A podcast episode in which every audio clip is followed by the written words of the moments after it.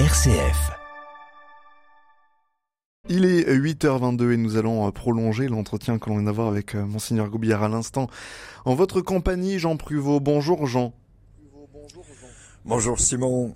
Alors, euh, Monseigneur Goubillard rappelait l'importance pour RCF de, de, pouvoir compter sur le soutien des auditeurs, des auditeurs qui sont généreux oui, alors on va commencer par une réflexion que j'ai déjà évoquée, qui nous vient de Paul Claudel, hein, extraite de La jeune fille Violaine, une pièce créée en mars 1944. Il y met en scène l'ingénieur Craon, atteint de la lèpre, et Violaine, alors Craon, expliquant notamment que l'amour s'accomplit dans le don de soi.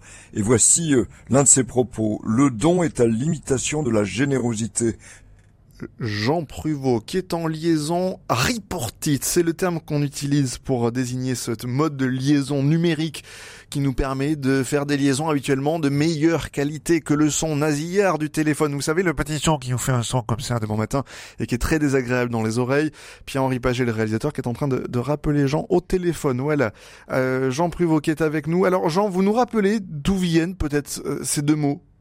Alors, il s'agit au départ d'une racine indo-européenne, gène, signifiant naître, et qui va donner le verbe latin generare, qui signifie donc aussi donner naissance, et qu'on retrouve d'ailleurs dans les verbes français générer et engendrer. Alors de cette racine est également issu le mot genèse, mot essentiel, ainsi que le verbe régénérer, mot chrétien par excellence, puisqu'il désigna dès ses premiers usages le fait de faire renaître par le baptême, en partant du latin regenerare qui est passé en français en 1050. Alors c'est vers 1370 que le mot généreux entre en langue française, qualifiant tout d'abord quelqu'un de bonne extraction et par extension noble de cœur. Au XVIIe, notamment grâce à Corneille, ben, le mot généreux va qualifier la personne ayant l'âme grande et noble, et s'y adjoint alors le fait d'être enclin à donner plus qu'on est tenu de le faire.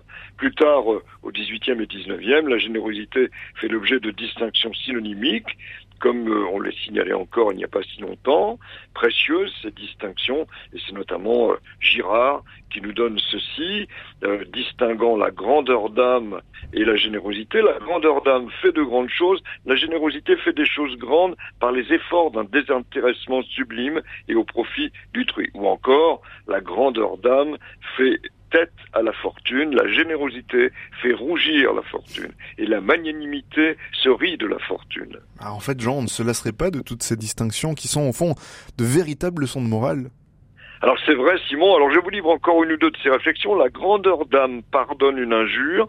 La générosité rend le bien pour le mal. La magnanimité veut, en oubliant l'injure, la faire oublier même à l'offenseur. Enfin, on admire la grandeur d'âme, on admire et on aime la générosité, on s'enthousiasme pour la magnanimité. Eh bien, à RCF, on admire, on aime et on s'enthousiasme pour la générosité, en vous remerciant, hein, bien sûr, du fond du cœur. Nous, euh, Jean, on vous remercie du fond du cœur pour votre engagement quotidien à nos côtés.